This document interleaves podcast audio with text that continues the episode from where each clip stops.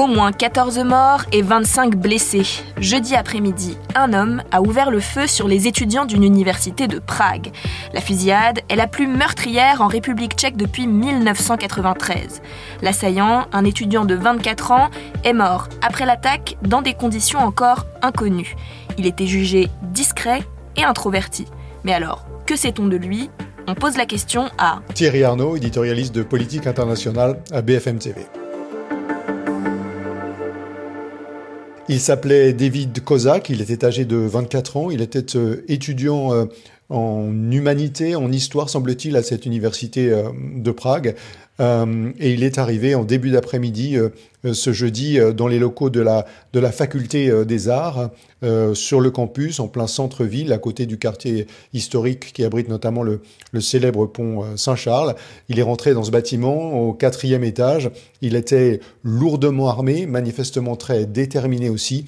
Et là, il s'est lancé dans un assaut euh, d'une brutalité absolument féroce, indiscriminée, avec un bilan de 14 morts, 25 blessés, dont trois ressortissants étrangers, deux originaires des Émirats arabes unis et un des Pays-Bas.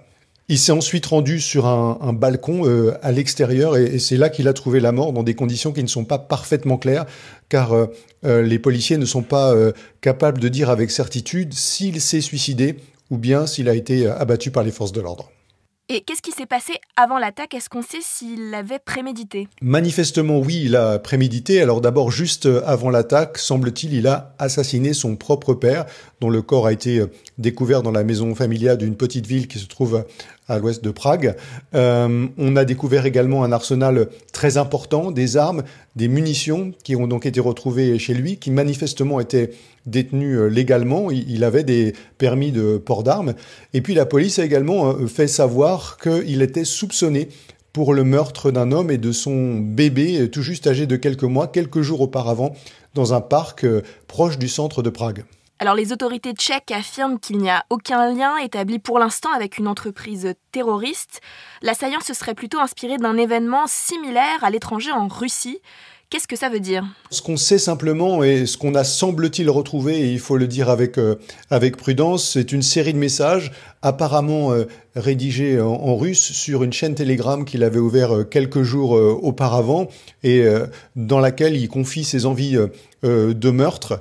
il dit notamment s'être inspiré des meurtres commis par une jeune adolescente russe qui s'appelle Alina Afanaskina et qui, dans son école en Russie, euh, s'est rendue avec des armes et a tué deux personnes et on a blessé euh, cinq. Il explique qu'elle s'est rendue dans, son école et qu'elle a tué euh, deux personnes, elle en a blessé cinq et qu'à ses yeux, manifestement, elle n'a pas tué assez de monde et qu'il compte bien avoir un bilan plus spectaculaire, c'est-à-dire bien sûr plus meurtrier en l'occurrence.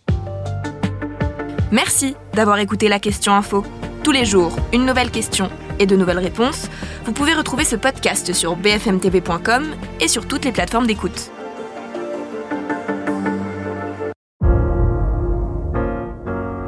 Vous avez aimé écouter la question info? Alors découvrez le titre à la une, le nouveau podcast quotidien de BFM TV. Les grands récits de l'actualité, des témoignages intimes, c'est tous les soirs sur vos plateformes préférées. À bientôt